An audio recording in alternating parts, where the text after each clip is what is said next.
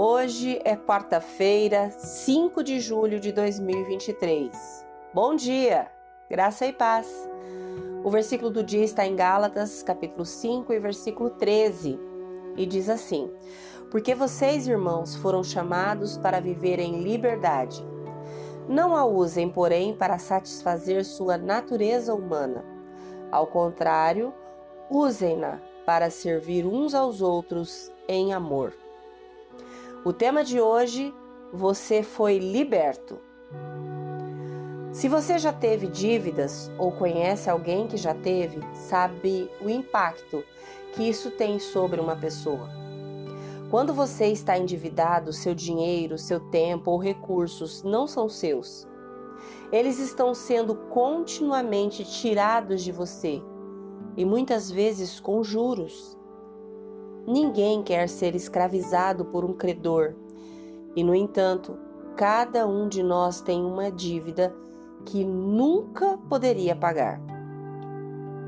A antiga palavra grega para pecado significa errar o alvo. Foi originalmente usada para descrever a flecha de um arqueiro que não atingiu o alvo central. No tiro com arco, não importava se sua flecha estava perto ou longe do alvo.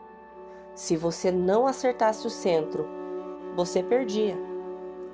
Nas Escrituras, o alvo é o padrão no qual Deus nos pede para mirar. Mas todos nós erramos o alvo.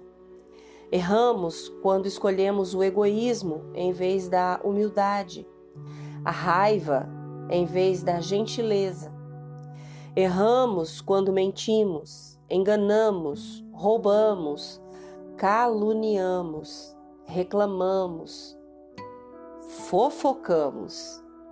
Erramos quando colocamos as pessoas para baixo e desobedecemos ao mandamento de Deus de amar uns aos outros. O pecado nos impede de nos tornarmos as pessoas que Deus nos criou para ser. Mas a boa notícia é Jesus salvou a cada um de nós ao se sacrificar por nossos erros.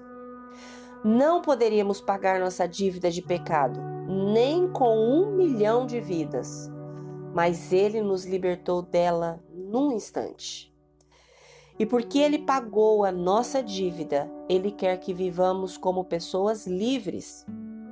Quando buscamos qualquer coisa que nos separe do Espírito de Deus, seja por meio de ações legalistas ou decisões ilegais, agimos como se Jesus não tivesse nos libertado.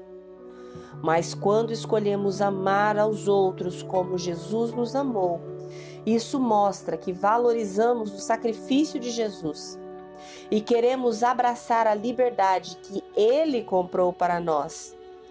Então, como podemos viver livres? Aceitamos que Jesus fez o que fez e isso foi suficiente para nós. E então nos comprometemos a amá-lo.